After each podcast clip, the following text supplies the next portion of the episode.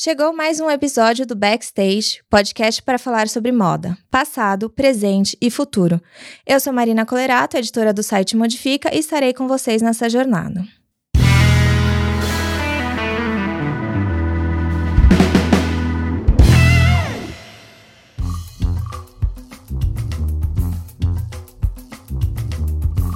Estamos em mais um podcast. Seguimos em casa, na quarentena. Dessa vez quem conversa comigo é a Júlia Vidal. Júlia está no Rio.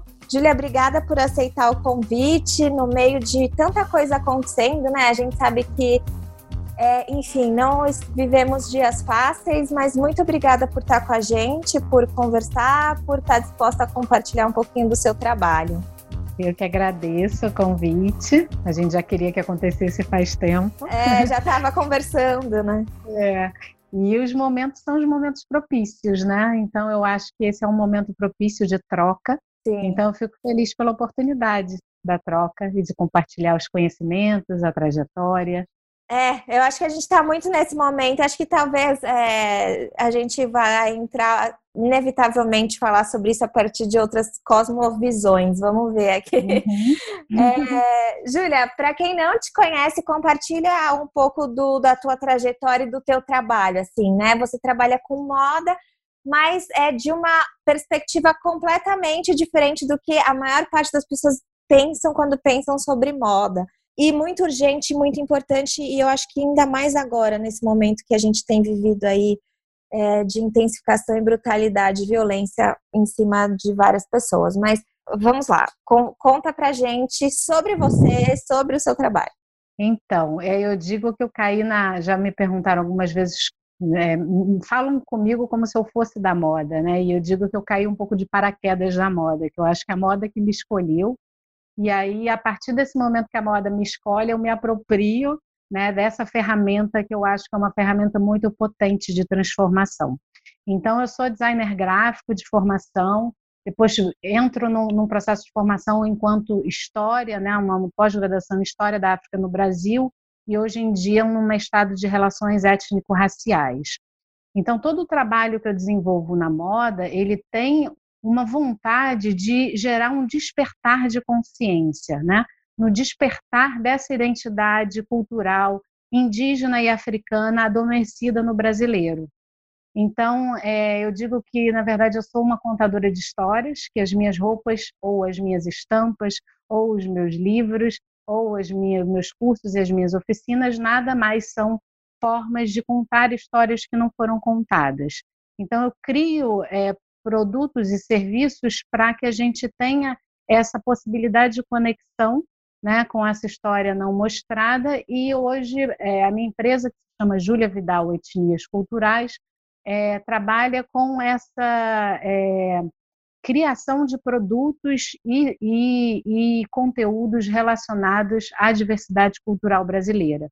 Então, é, esses conteúdos eles vão ou numa coleção, ou numa parte mais de pesquisa, de publicações, ou eles podem ir a serviço de outras marcas de moda também que estejam desenvolvendo produtos com identidade brasileira, e aí a gente vai buscar né, como que essa moda pode ser mais ética, étnica, é, mais cheia de brasilidade e se relacionando com esses povos originários. Então, é, é um trabalho aí de, de interseção, né, e de potencializar essas oportunidades. Júlia, e, e assim, o que, que te moveu a trabalhar com, com essa questão é, do despertar de outras culturas no brasileiro, igual você falou, né? Reconhecer, na verdade, reconhecer quem somos. Acho que, que essa é a principal X da questão. O que, que te despertou a ajudar a gente a reconhecer quem a gente é? é eu, eu digo que eu tive um momento agora eu falo que é um momento de iluminação, né? Que é, foi quando a coisa fez sentido para mim, que foi um momento em que eu estava naquela, naquele, foi, não sei se foi no, final da faculdade de design, eu acho que foi no final da faculdade de design que eu falei, agora eu quero fazer uma coisa que tem a ver comigo, né? E o que que, de que forma eu posso contribuir com o meu meio, né? Porque eu tinha o design como possibilidade de ferramenta, mas quem era a Júlia fazendo esse design? E aí eu eu conversando, eu sabia que era pela cultura afro-brasileira, a minha família é da Bahia, e eu vinha, falei, bom, o que eu mais gosto, o lugar onde eu me sinto bem, onde eu encontro muita beleza e acho que é muito mal apresentado isso para a sociedade, né, que existe ainda muito preconceito, e o design pode ser uma ferramenta né, de transformação nesse sentido, seria a partir dessa cultura afro-brasileira. Mas é, eu não sabia exatamente como que isso ia acontecer, né? E aí nesse momento ainda não existia moda na minha vida e era mais o design enquanto ferramenta. E aí eu conversando com a minha mãe, eu estava estudando, eu fiquei mais ou menos né, de seis a quase um ano lendo muitos muitos livros relacionados à cultura afro-brasileira e eu comecei a encontrar vários símbolos que a minha mãe desenhava no meu caderno quando eu era criança. E aí eu perguntei, eu, eu fui, fui me encantando com aquilo, né? E fui lembrando, buscando aquelas memórias afetivas que eu tinha e mostrei para ela e falei: "Mãe, isso aqui você desenhava no meu caderno, lembra? Isso daqui quer dizer isso". E aí comecei a contar as histórias dos símbolos para ela. E aí eu perguntei: "Você sabia que isso tinha significado?" E aí ela falou: "Não, eu só desenhava", né? E ela foi contando toda a trajetória dela e como que ela desenhou a vida dela toda, esse, esses símbolos, e ela não sabia. Então, nesse momento eu falei, pronto, aí está uma chave interessante, que é um trabalho da gente dessa iconografia, dessa simbologia, dessa grafia que, que não nos foi apresentada, né? Que a gente se, possa se alfabetizar a partir dessas grafias, né? Desses conhecimentos. E aí eu fui buscar essas histórias e apresentar isso, criar ferramentas para apresentar essas histórias. E aí o meu primeiro trabalho foi criar uma tipografia que era voltada para estamparia de, de roupa. E aí por isso que eu entrei na moda, eu encontrei a moda. A ideia era deixar, fazer uma ferramenta que fosse disponível para todas as pessoas. Então a tipografia, ela, você entra no Word, no, enfim, né, em qualquer teclado de computador, você começa a digitar e eu criei a crioula e a orixás. Traziam mais ou menos simbologias de quatro etnias africanas, de quatro é, é, regiões da África e de algumas etnias africanas. E aí é, eu fiz um manual de aplicação dessa tipografia para contar essas histórias desses símbolos, porque a ideia eu previa, isso foi 2004 para 2005 por aí, acho que 2004, e aí eu previa que a gente teria um boom de estamparia étnica, e a ideia era que a indústria têxtil, que eu já achava que seria inevitável que a indústria têxtil produzisse, mas que ela produzisse com uma certa consciência. Então esse foi o meu primeiro trabalho no, que encontrou, né, que fez essa relação do design com a moda. Quando você falou sobre a indústria têxtil ter consciência, você que, que, que, que... deu certo, não deu certo, né, Julia? Acho que é por isso que deu certo, não. Seu trabalho deu certo, mas eu digo a indústria nunca teve nenhum tipo de consciência. Eu acho que é, neste momento, sim, há muito mais pressão para que se tenha, né? E eu vejo, é, a gente se, é, acabou se conhecendo mais próximo no Lab Moda, né? E eu vejo que o seu trabalho é também e segue sendo é, também sobre essa responsabilização, de certa forma, né? É, de que a gente não, enquanto indústria, não pode pegar e usar e acabou, só porque a gente acha que pode, né? É, existe aí um, um processo que ele deve ser de fato ou co-criativo ou de fato é, horizontal no que a gente está dizendo é, quando a gente fala de lucro, de como isso é distribuído, né? Porque para mim esse é um acompanhando um pouco do que você faz, isso é um, um algo muito forte no seu trabalho, assim. É, e que se você falar 2004, 2005, já faz bastante tempo, né? Então acredito que você já tem algumas várias experiências para contar e até mesmo de como isso mudou desde assim há 15 anos para agora, né? Então, é, Aqui a gente está falando, para quem está ouvindo, talvez não esteja entendendo, a gente está falando um pouco de apropriação cultural, é, é, como é que a gente pega estéticas e, e símbolos que não fazem parte é, de uma cultura de massa, insere numa cultura de massa de uma forma é, desrespeitosa, ou sem créditos, ou sem dinheiro, ou enfim, ou sem troca. É, é um pouco nesse sentido que, que a gente está falando aqui, para quem ainda não, não pegou, mas porque a Júlia, e Júlia talvez também é, você, você tem este contato muito intenso agora com comunidades indígenas, com os povos originários, é, na aldeia, é, Maracanã, que você está fazendo um trabalho que depois você pode contar também. É, então, conta um pouco essa história de é, responsabilização, apropriação, como é que isso está agora para você, assim, como isso faz parte do seu trabalho? Bom, é, vou contar um pouquinho da trajetória, né? Que esse primeiro momento era criar uma ferramenta, e aí eu entendi que existia, é, de fato, uma é, o mercado não estava preparado para aquilo que eu também estava apresentando, né? É, ele não compreendia e ele até nesse momento ele não era também punido, digamos assim, né? Porque hoje em dia a gente tem né, as pessoas estão um pouco mais conscientes, existe um pouco os movimentos indígenas e africanos, afro-brasileiros estão mais fortes também, então eles acabam cobrando, eles entendem a sua potência enquanto mercado consumidor e a partir desse, desse momento eles estão conseguindo provocar as mudanças de mercado, né?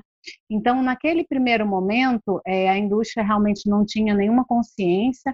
Eu apresentava o trabalho e era como se fosse uma fala assim de um ET, né? Totalmente extraterrestre. E aí eu falei, bom, é, eu vou começar a mostrar qual é a interseção da moda com isso, com essa cultura, né? Porque o que eu acho interessante é que a moda ela se faz a partir de uma expressão que vem de um coletivo, que vem de uma expressão humana, né, e de uma sociedade em um tempo, e ela ao mesmo tempo quando ela se industrializou, ela se distanciou de, da humanidade, né? Então a gente tem vivido é, nesse aí já mais trazendo para esse presente, a gente vem tem vivido essa consciência e dessa necessidade de retorno, né, dessa relação da humanidade com essas tecnologias e com esses processos de produção em massa em série, porque eles acabam extrapolando as possibilidades de ciclo de equilíbrio, né, que são humanas, porque você está lidando, né, o nosso mundo é em torno, né, por enquanto, enquanto essa existência de raça humana né, estiver aqui reinando no planeta, porque existem outros seres mas, enfim, a partir dessa perspectiva. Então, eu comecei, eu criei uma marca de moda que no, no início se chamou Balaco, que falava das, de moda afro-brasileira. E aí eu fui mostrando como as estampas contam histórias através das coleções temáticas. Isso durou mais ou menos uns sete anos, a, no, até o momento em que eu assumi o meu nome, Júlia Vidal Etnias Culturais, e aí ampliou também o trabalho não só para moda, mas é, também essa parte de pesquisa e de produção de conteúdo. E aí tem essa questão de que eu entendi, e, e, o Júlia Vidal vem também nessa necessidade, nesse momento em que eu também me entendo indígena. A partir desse momento todo que eu fiquei olhando para as etnias que estavam do outro lado do Atlântico, eu percebi que eu, eu estava, é, não estava conhecendo as etnias do meu próprio país.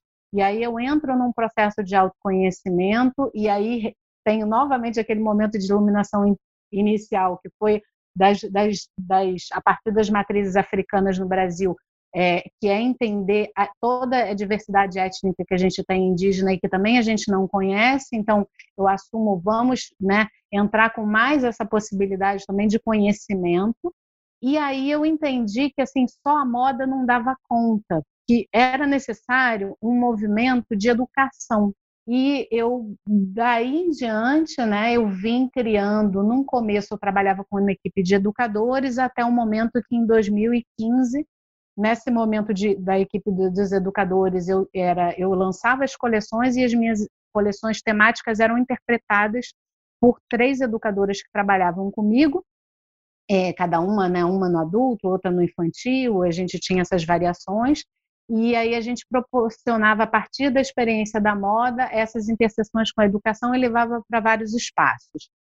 E quando eu lanço o livro Africano que existe em nós brasileiros em 2015, e aí logo depois vem o Quintal Étnico, que foi um livro de colorir em 2000, no final de 2015, um foi no início, outro foi no final de 2015, que comemoravam os 10 anos de marca, eu entendi que eu precisava entrar também no educativo. E aí eu comecei a me preparar, que eu não me sentia, é, enfim, tinha um pouco de medo aí dessas salas de aula, das palestras, etc. Mas as pessoas assim como o nome da marca teve que virar Júlia Vidal, as pessoas queriam também que na parte de educação Júlia Vidal fosse para as oficinas. Então eu comecei a me preparar para isso e aí esse tem sido muito, tem ganhado muita importância o meu trabalho nesse momento é, que é ampliar essas possibilidades através da educação porque a gente precisa se educar. Tem uma fala do Satare Mauê, eu esqueci, é, é, eu acho que é Daniel Mauê, eu ouvi ele uma, uma vez só na PUC, é, Mauê é uma, uma etnia né, de Manaus, e ele estava falando, perguntaram para ele por que, que ele estava na PUC fazendo doutorado. E aí ele falou, porque eu preciso educar vocês para conversar comigo, né? Então eu entendi que eu era uma ponte entre esses mundos e que eu poderia é, ampliar essas possibilidades de educação com um grande mercado de moda. Então, eu falava a língua da moda e eu também falava essa língua da outra ponta, e eu podia também conectar esses atores, porque quando a gente leva, faz uma consultoria com empresas, etc., é, ou a gente cria um memento de curso, é, a gente trabalha com uma série de profissionais, né? Então, eu consigo trazer várias pessoas que estão aí com conhecimento também profundo, já de muito tempo de trabalho, para poder essa, fazer essa nova formação dessa moda que seja brasileira. Porque eu acho que como que a gente pode produzir, foi até por isso que eu entrei no Instituto Europeu de Design. Eu sou professora oficialmente, eu sou professora do Instituto Europeu de Design.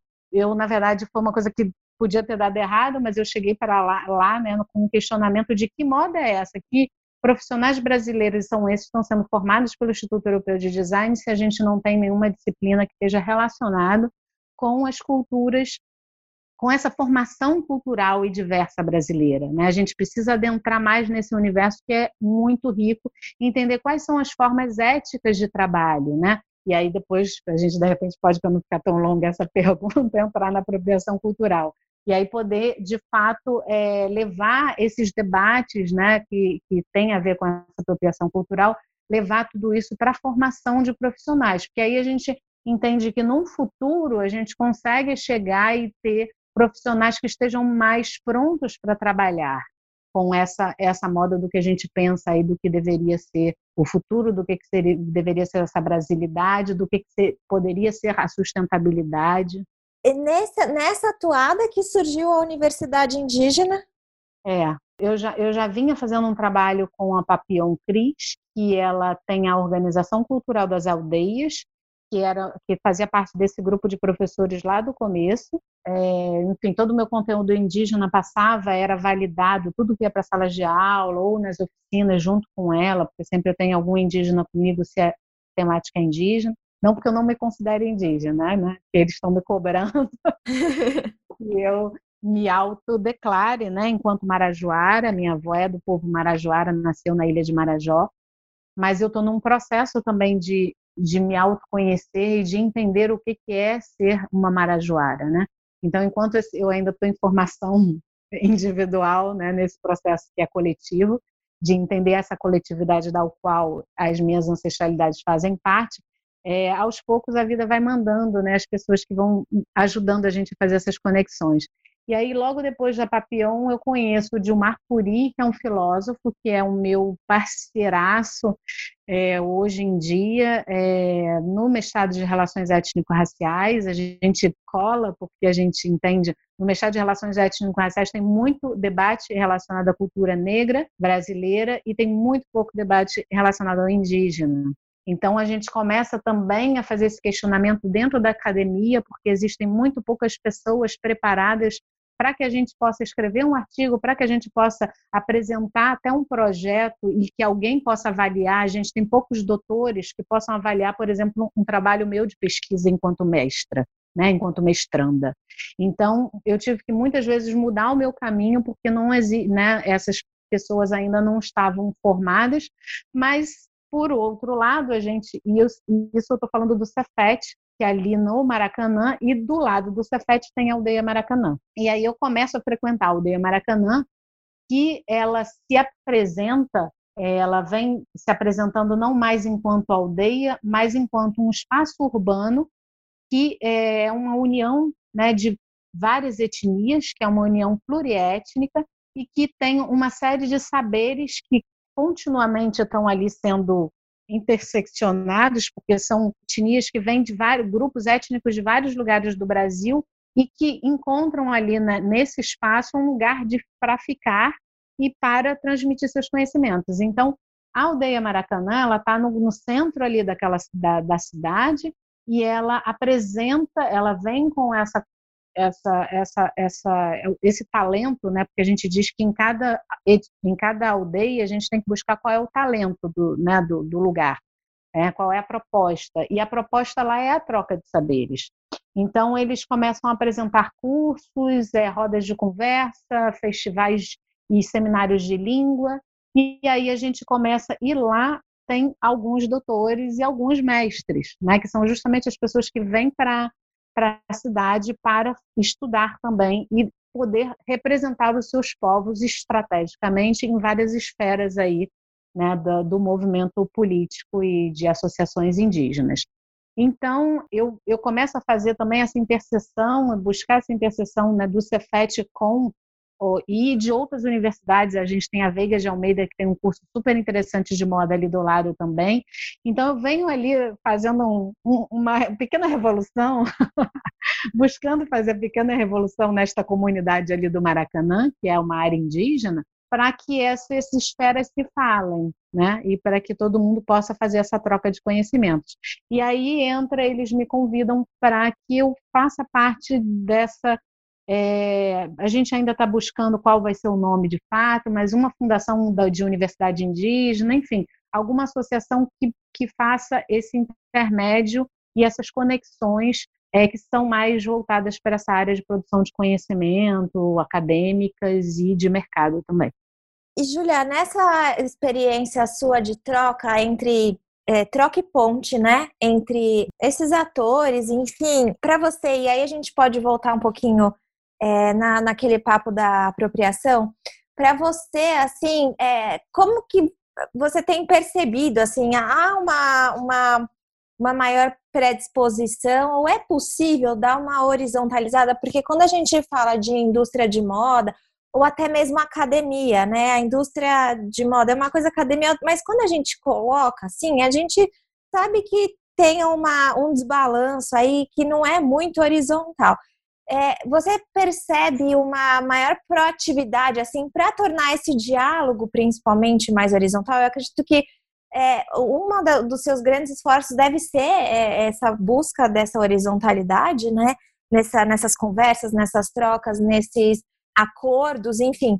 Mas como é que você percebe isso? Assim, talvez até de ambos os lados. É, se você sente que, eu acredito que você acredite que é possível, né? Mas eu imagino que seja um esforço, um empenho para horizontalizar algo que historicamente é tão desigual, né?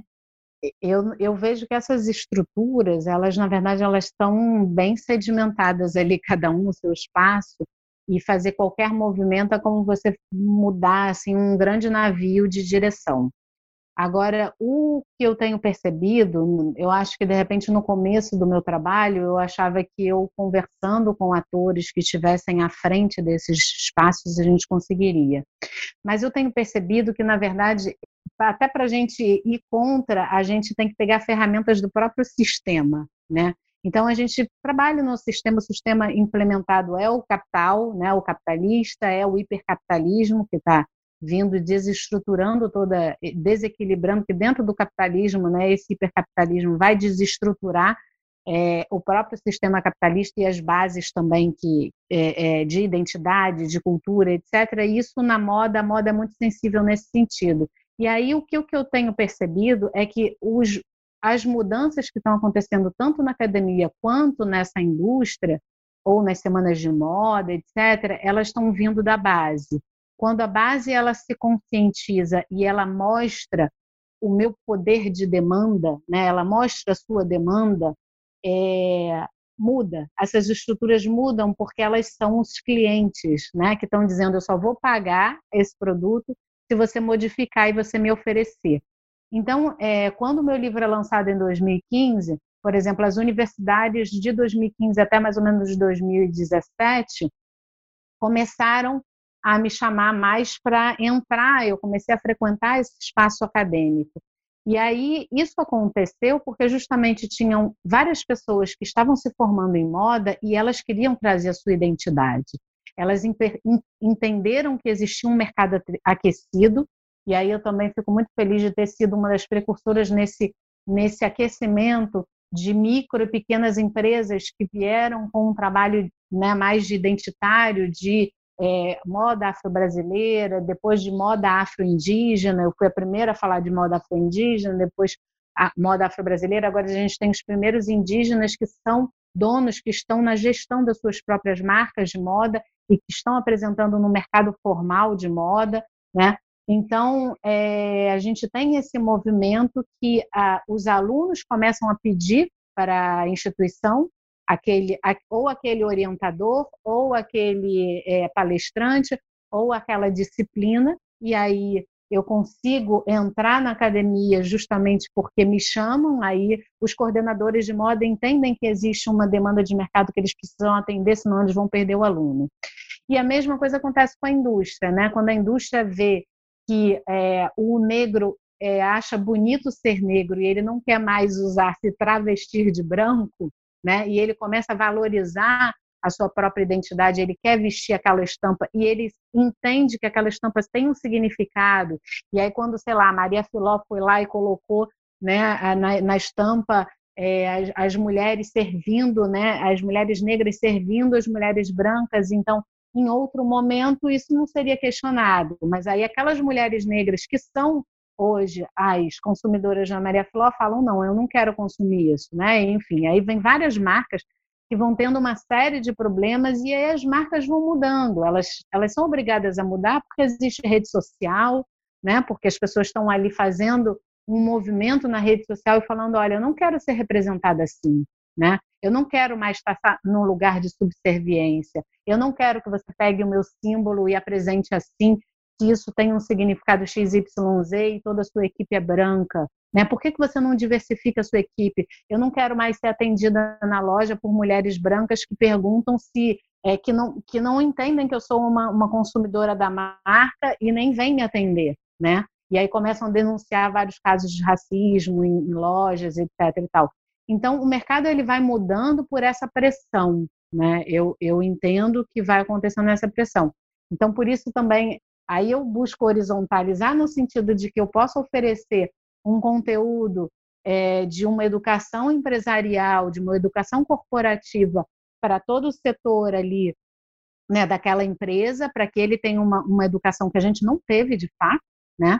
Então a gente realmente a gente está ouvindo essas histórias, essa provocando né, um, um, um, se colocar no lugar do outro, entender qual é o processo de construção desse pensamento brasileiro, por que, que a gente pensa assim, por que, que a gente normaliza coisas, por que, que, que a democracia racial fez, o que, que é colorismo, e como que isso se reflete né, no, seu, no, no seu cliente, né? Então, entender e trabalhar desde a equipe de estilo até a, os publicitários, né, até a pessoa também de gestão de o RH, enfim, tudo isso tem que estar junto assim como a gente eu fazer o trabalho também com a, a, os consumidores, né? o grupo de consumidores, a gente gerar um grupo de consumidores que sejam conscientes, porque eles vão fazer a pressão no mercado para esse mercado mudar. É, o mercado de capital funciona assim. Então, é esse grupo maior, que a gente diz que é a minoria, mas que é uma maioria que vai fazer a pressão para que as coisas, essas estruturas sejam mudadas, né? Sim. Recentemente você fez uma série de debates, encontros, na verdade, né, que eram na aldeia e eram abertos ao público. Acho que isso, é, é, se não me engano, eles, é, né, tô falando besteira, eles eram abertos, não eram, Julia? Era fazer a inscrição e as pessoas isso. podiam. Eu acho que esse processo, né, de aproximar é um processo de educar, né, aproximar as realidades, até porque mesmo que eu não sou esta pessoa, mesmo que eu não sou é, uma mulher negra, ver as mulheres negras sendo representadas naquela estampa da, da de, de, de, como subserv, é, como serviçal ali, como escravizadas, né? Não vai, é, não, não pode me, ser aceito por mim também, né? Eu acho que é, tem esse, essa questão, né? Acho que o seu trabalho ele, ele tem isso, né? Como é que a gente até extrapola o próprio grupo, né? A gente quer que, é, sim, eu não não tenho talvez uma relação direta com os povos originários, mas isso não quer dizer que eu não quero que eles sejam respeitados, que a sua cultura não seja valorizada. Eu não quero ver os simbolismos deles aplicados numa indústria de massa que não está nem aí para nada, né? É, se for fazer isso, vamos fazer isso de outra forma. Eu, eu, eu, eu vejo um pouco isso e os últimos encontros, até se você quiser comentar um pouco sobre, que daí tem, teve a ver um pouco com o Lab, né, com o projeto Lab Modo Sustentável, tinha um, são esses mais passos que você está dando nesse sentido, né? Porque, por exemplo, eu não estava no Rio, mas se eu tivesse, eu poderia me inscrever e participar e entender isso sobre outras perspectivas, né? E, e pessoalmente, né, com o corpo, corporeamente falando, é, foi isso foi antes da pandemia, né? Então a gente poderia estar lá presente, porque eu acho que também isso faz uma diferença, né? Sim. É, enfim, recentemente foi lançado um livro que ele é muito um material muito importante para a gente consumir, né, em termos de formação na moda, que é o Apropriação Cultural, que é do Rodney William. E é, fui até no lançamento aí em São Paulo. E aí ele fala, né, dessa apropriação que ela é disfarçada de integração. O brasileiro ele vem como é também isso foi essa integração também foi romantizada ali na né, nesse momento do, da democracia racial, né? Antes, antes a gente ainda teve um processo de branqueamento da formação dessa raça de, eh, dessa raça brasileira a partir da eugenia no Brasil, que foi um processo de branqueamento e esse processo de branqueamento ele, ele teve um, um processo muito relacionado com a moda, né? Porque esse branqueamento era nas peles, né? Então foi a indústria de cosméticos que mais ganhou nesse movimento aí do branqueamento, né? Porque tinha os produtos para branca clarear a pele para alisar os cabelos. Então, enfim, a moda ela vem nesse processo que é um processo violento, né, de apagamento cultural, é, mas que no Brasil é, ele acaba criando, tendo uma perversidade, porque ele está o tempo inteiro disfarçado de integração.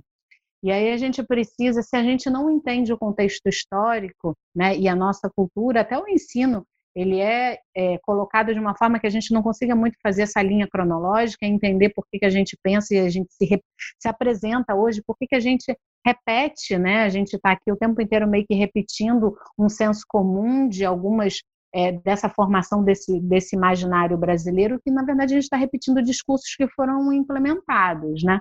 E existe um projeto disso, né? E a gente não consegue perceber esse curso desse projeto, porque justamente a gente não tem essa, essa relação tão forte com a nossa identidade de território, de Brasil, etc. E o meu contato com os povos indígenas tem sido muito importante para mim na minha formação né, pessoal e na minha formação profissional, é, esses, esses encontros que aconteceram abertos na aldeia, a princípio, a nossa ideia era gerar um material com especialistas, com protagonismo indígena. Então, eu fiz toda uma curadoria de pessoas de diferentes áreas para que a gente tivesse. A gente fez quatro dias de debate, onde, onde cada um dos dias a gente tinha uma cronologia temática para a gente chegar até o resultado final que a gente queria, que era criar um livro que viesse contribuir, que tivesse é, proposições e contribuições para uma moda étnica e ética.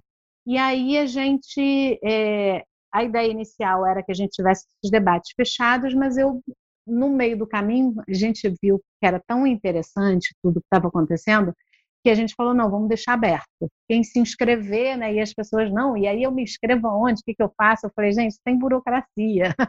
é indígena, não tem burocracia. Vem, sabe? É nosso. Isso tudo é nosso. Então, se você quer, você vem, é só você chegar. Então, foi bem interessante, porque a gente também recebeu pessoas que vieram de outros estados e tudo, que, que viajaram para estar conosco nos debates, era todas as segundas-feiras, a tarde inteira de debates. A gente começou com o que é ser indígena, né? entender o que é ser indígena, o que era uma moda, né? o que seria o grafismo e as representações artísticas indígenas. Né? No segundo dia a gente entrou já nessa coisa, nessa relação do mercado de moda, então eram as marcas que trabalhavam com produtos de identidade brasileira com essa temática indígena é, e com as, os indígenas que também já, já estavam atuando na moda, seja na venda de artesanato, né, seja a, através de uma marca de moda, enfim. No terceiro dia a gente teve um trabalho que, que, que foi de trazer é, os advogados, é, trazer o pessoal da, da, das associações, né, que trabalham com as associações, com a parte de propriedade intelectual, até o último dia, que foi uma dinâmica de reunir todos esses momentos e fazer um caminho de encontro, porque a gente tinha, né, dos dois lados, a gente tinha um protagonismo indígena e a gente tinha falas, né, de, muito diferentes, até porque nesse protagonismo indígena não existe uma unidade, né? A gente está falando aí, como você falou bem no começo, de cosmovisões. E isso ficou muito claro de que, na verdade, a gente só estava. A gente, o que a gente busca é apontar direções, mas cada, cada grupo vai ter a sua forma, a sua vocação, né? E vai ter a sua forma de fazer, né? Essa, essa, e de se representar e de criar as suas normas internas, né? Então, o trabalho com cada uma das etnias tem que ter isso. Agora, existem algumas premissas básicas que é são os seres humanos que se entendem enquanto seres da natureza, né? Então, isso, é, quando a gente vai tentar fazer uma transposição para uma produção de moda, é a gente entender que existem ciclos, né? E aí eu acho interessante a gente fazer uma relação quando a gente vai para a alimentação, que a gente não tem uma comida, a gente só consegue produzir o tomate o ano inteiro porque a gente interfere na natureza. Porque o tomate ele não tem essa disponibilidade para o feijão, né, ou soja, que o Brasil está aí com agro, agro, agro, agro é pop, mas o agro ele vem destruindo, né, porque ele vai ter que criar uma, uma, uma aceleração de produção o ano inteiro, né, para esse processo de extração. Enquanto a gente tem um país que ele tem uma diversidade, uma vocação para a gente justamente desenvolver tudo em torno da diversidade. E a moda, ela, ela, ela, qualquer forma de relação e de expressão humana tem que se relacionar é, em equilíbrio com a natureza, né? E a natureza ela vai dar. E a gente só tem, a gente tem um período X para extrair a semente do, do pau-brasil, um período Y para fazer a perfuração da semente, enfim. Então, o material ele vai ser produzido a partir dessa perspectiva, se a gente trabalhar junto com a natureza. Se a gente não quiser botar veneno na gente, veneno no, para os outros. Então, essa é a. Porque a gente tem o veneno desde a colheita do algodão na indústria da moda até o produto final que chega na pele e que começa a machucar a pele da pessoa. A pessoa está com uma alergia e não sabe por que, ela está com uma alergia. É, isso porque a gente precisa agora produzir poliéster, porque algodão não tem mais como fazer. Enfim, são uma série de questões que a gente tem que é, rever no nosso sistema, mas porque a gente deixou de trabalhar enquanto ecossistema. Então, essa é a grande chave eu acho que a humanidade agora, esse ciclo, vem chamando atenção para essa coletividade que a gente perdeu e do nosso trabalho enquanto ecossistema, né? que a gente precisa se entender mais e respeitar mais os ciclos da terra, da natureza e se entender enquanto natureza. Sim, eu acho que é, quando a gente, quando você está falando sobre, sobre essa questão, a gente não pode deslocar, né? É uma visão não é nem sistêmica, é uma visão holística, né, da, da, da, da criatividade com este lugar que a gente está habitando hoje, né? Que bem que você falou, por enquanto a gente está habitando aqui, né? A gente e por enquanto a gente está num lugar é, de, de soberania, digamos assim. Então acho que mais do que é, a questão da apropriação em si, eu acho que também tem essa questão de, de repensar isso tudo numa lógica de produção, né? Do quanto que, enfim, o que, que faz sentido, né? É, é. Porque tá tudo muito bagunçado e deslocado, como você deu a questão do exemplo do tomate. Então, é, quando a gente pensa numa moda ética e étnica, para mim também é, também vem isso agora, não vinha antes, ah, mas agora que você está falando, me, me dá esse, essa ideia de uma. Sei lá, de, de você estar tá de fato é, inserido né, num contexto, se reconhecer como parte de um contexto. É, eu acho que isso é uma coisa que eu não. que veio agora que você estava falando. Não, tava, não tinha é. pensado sobre. Teve, teve uma fala do, de Marpuri no seminário, ele falou, até postei essa semana no, no meu Instagram, que é, a separação do, do homem branco da natureza gera uma grande calamidade, né? Aí eu não sei se ele falou mundial ou ambiental, mas eu, né, eu percebo que é justamente nesse momento em que a gente se fragmenta, a indústria ela vem trazer essa, esse Fordismo, essa produção em série que é toda bipartida, você não tem um contexto do todo. É, as nossas especializações, né, o indígena também ele vai muito né, de quanto mais você se especializa, mais burro você fica, porque você perde a capacidade da totalidade. Na verdade, a gente precisa entender o todo para a gente entender, é, é, para a gente conseguir né, viver nesse com, com, manter esses ecossistemas, né? Quando a gente perde essa capacidade de, de, de, do todo, a gente é, vai, vai, vai gerando problemas, né? Na nossa na, nossa estadia aqui na Terra. É, então, uma coisa que eu, que eu achei muito interessante, assim, que foi também um pouco uma perspectiva nova para mim, que eu percebi ao longo dos seminários, é essa questão realmente que a gente tem da separação, né? Esse estético, essa questão da funcionalidade, essa questão da, do, do, da, da, do sagrado, né? E a gente vai separando tudo em várias caixas, né? E isso não, não faz sentido, porque como eles são uno, né? E aí, para a gente falar de moda, a gente vai falar do lado plantio, a gente vai falar da alimentação, a gente vai falar da, da, da parte né, do ano que a gente está, a gente vai falar do território que a gente está, está tudo conectado, ele, eles não, não, não é possível falar de uma coisa sem a outra, né?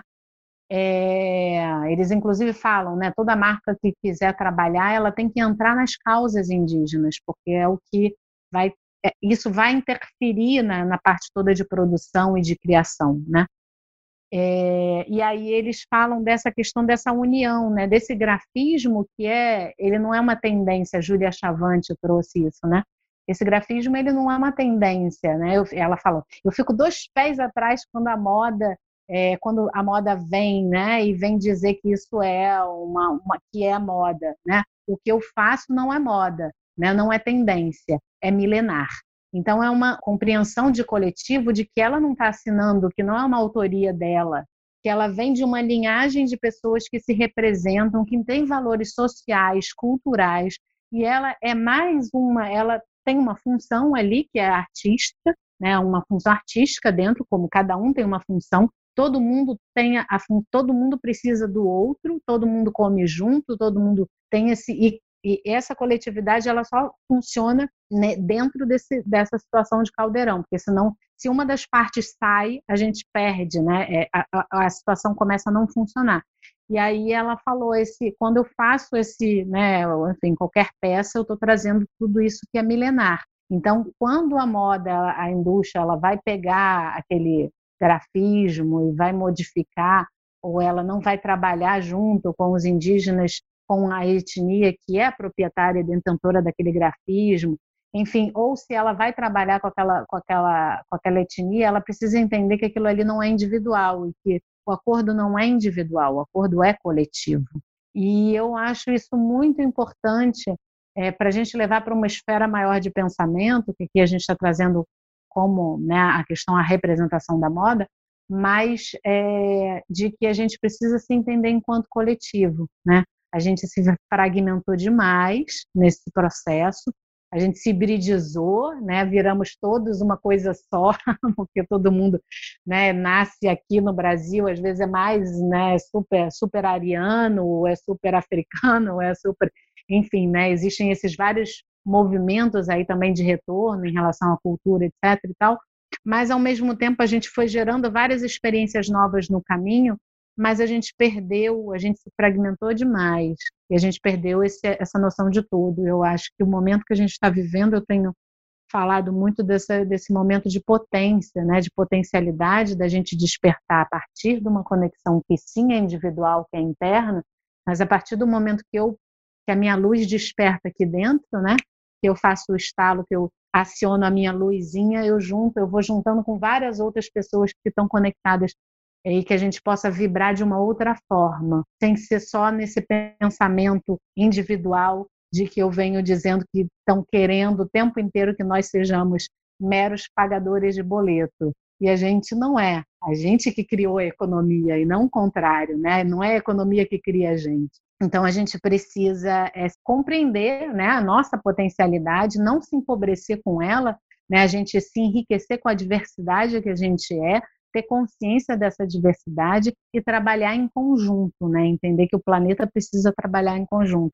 A gente gastou esse mesmo essa mesma inteligência que a gente tem para fazer coisas magníficas, a gente tem, por exemplo, hoje em dia a gente tem a gente criou uma, uma, uma quantidade de armas nucleares que podem explodir 80 vezes a Terra. Então, a gente é muito forte, mais forte do que o que a gente, os nossos corpos e o nosso, nosso planeta pode sustentar. Porque se a gente explodir, a gente vai criar um problema no ecossistema, não é só no nosso planeta, né? Os outros planetas vão ser afetados.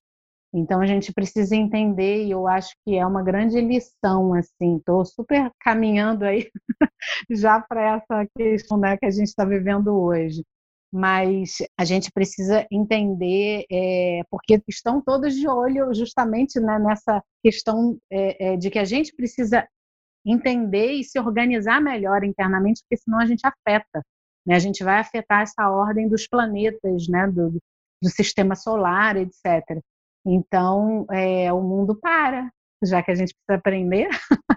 Está todo mundo voltando para estacar zero, para dentro de si, né? Depois para dentro da sua comunidade pequena, que é a sua a família que você veio, para você aprender coisas com a sua família, depois a sua comunidade, né? Eu estou aqui num trabalho muito grande de falar para as pessoas que estão aqui em volta, que cuidam, porteiro, etc e tal, fiz as máscaras, precisa usar, sabe? E aí eu estou mostrando para ele o quanto se ele não usar, qual é a, a, se todo mundo está sendo, está né, tá em casa se, se cuidando não adianta nada se ele não está se cuidando, que todo mundo precisa se cuidar junto, sabe? Aí a gente vai para essa esfera de comunidade, a gente vai para a esfera de país, aí a gente vai para a esfera de continente e aí a gente vai para a esfera de planeta Terra.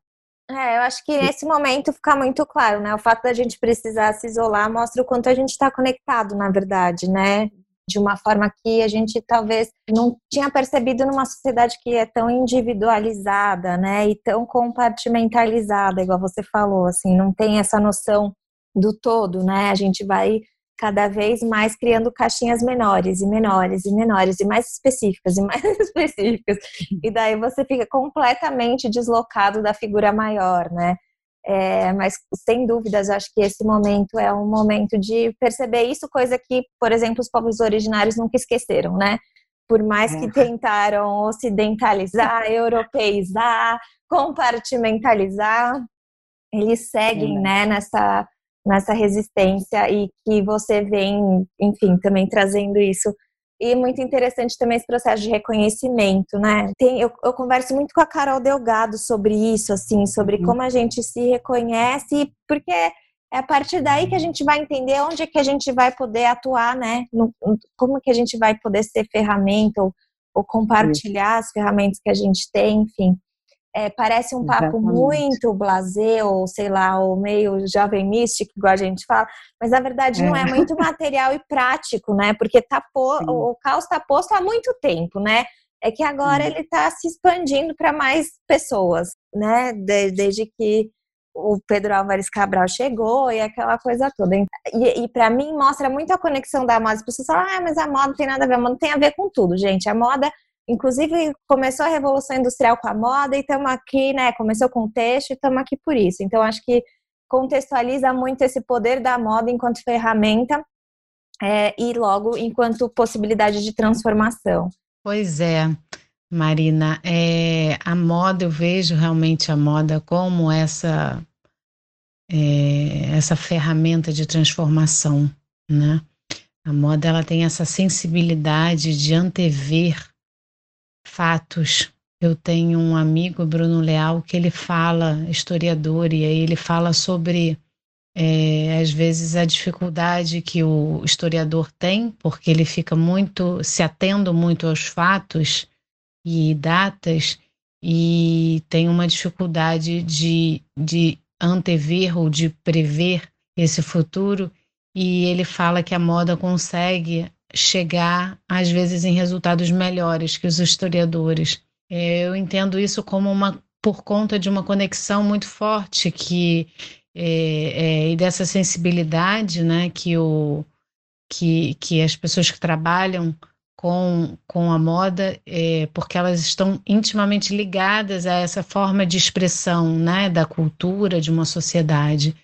Então, é, eu acredito sim na moda enquanto ferramenta, foi por isso que eu escolhi ela entre as formações, que inicialmente a minha formação era como designer, depois com especialização em história, mas que eu escolhi é, essa possibilidade de transformação a partir da moda enquanto ferramenta. Então, acredito muito nisso. E eu lembro quando você falou sobre é, estarmos falando sobre um papo que de repente parece blazer, etc., é, me, me lembra a fala do, do Ailton Krenak, onde ele, ele agradeceu no final de uma palestra é, o tempo que ficamos ouvindo ele é, falar obviedades.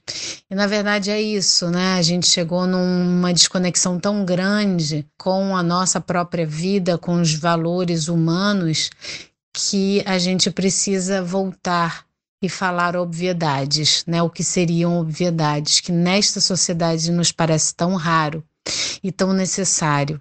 Então, eu também me despeço trazendo uma reflexão da filosofia dos povos Akan de Gana, que se expressam através, mantém vivos seus valores através da moda, através de um tecido, de um tecido tradicional, o tecido adinkra, que traz 80 ideogramas que representam filosofias ancestrais desses povos. E em especial eu destaco um ideograma que é um pássaro que olha para trás. E na, na, quando ele olha para trás, ele tem no seu bico uma semente. Esse pássaro, ao se conectar com essa semente, ele volta, ele voltando a cabeça para, para o rabo, ele olha para trás, se conecta com a semente, que é o passado, pensa no e refaz o presente e pode antever o futuro ou ou preparar um futuro. Então, essa imagem que acaba transformando, né, se transformando em um círculo, onde essa, esse olhar para trás, essa conexão com a cauda, faz com que essa forma se torne circular, a gente vê que todas as, as decisões, a, a, alimentação desses povos originários, é, a transmissão de conhecimento se dá em roda. Então, é um, é um momento onde esses saberes é, são horizontais e conectam né, saberes que são ancestrais, que são é, é, dos mais velhos com os mais novos, e dessa forma circular, onde a gente tem todos fazendo, né, podendo contribuir com essa com esse pensamento em sociedade, a gente consegue pensar no futuro, a gente consegue achar melhores soluções. Então, é, com essa, né, com essa vontade de que a gente, é, que essa filosofia Sankofa fala, quando esse pássaro olha para trás e busca essa semente da criação, é não está errado olhar para trás e buscar o que esquecemos. Então, é, que a gente possa voltar para trás, que a gente possa rever os valores, é, que a gente possa refazer esses caminhos, que a gente possa trazer para os dias de hoje esses, essas reconexões de valores, é, que isso aconteça na nossa casa, que isso aconteça no nosso país, que isso aconteça no nosso planeta se faz necessário, se faz urgente. E, e eu me despeço com uma saudação do pajé, quando ele faz um ritual de cura e ao terminar o ritual, ele fala haus haus, que se faça a cura, que se faça a cura nos dias de hoje, que se faça a cura para todos que estão nos escutando, que se faça a cura para nós internamente, que se faça a cura né, para todo o planeta. Bom, Júlia, obrigada pela participação. A gente poderia seguir falando e falando aqui, mas eu vou deixar é, para quem está ouvindo a gente em algum é, tocador, eu vou deixar todos os links da Júlia na pauta lá no site. Então cliquem aí no bit lá que aparece na descrição do podcast para acessarem as arrobinhas da Júlia. E, Júlia, novamente o papo foi ótimo, muito obrigada. Obrigada pela oportunidade de fala, pela oportunidade de troca e mando um beijo enorme. E até o próximo backstage.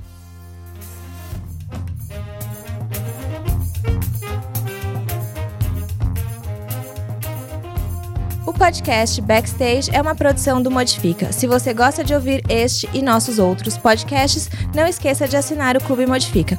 Colaborar financeiramente com o jornalismo independente é a melhor forma de manter nosso conteúdo livre de paywall e com cada vez mais qualidade. Lembrando que quando você colabora com o Clube Modifica, você remunera uma série de profissionais que fazem o Modifica acontecer. Acesse modifica.com.br barra apoie e saiba mais.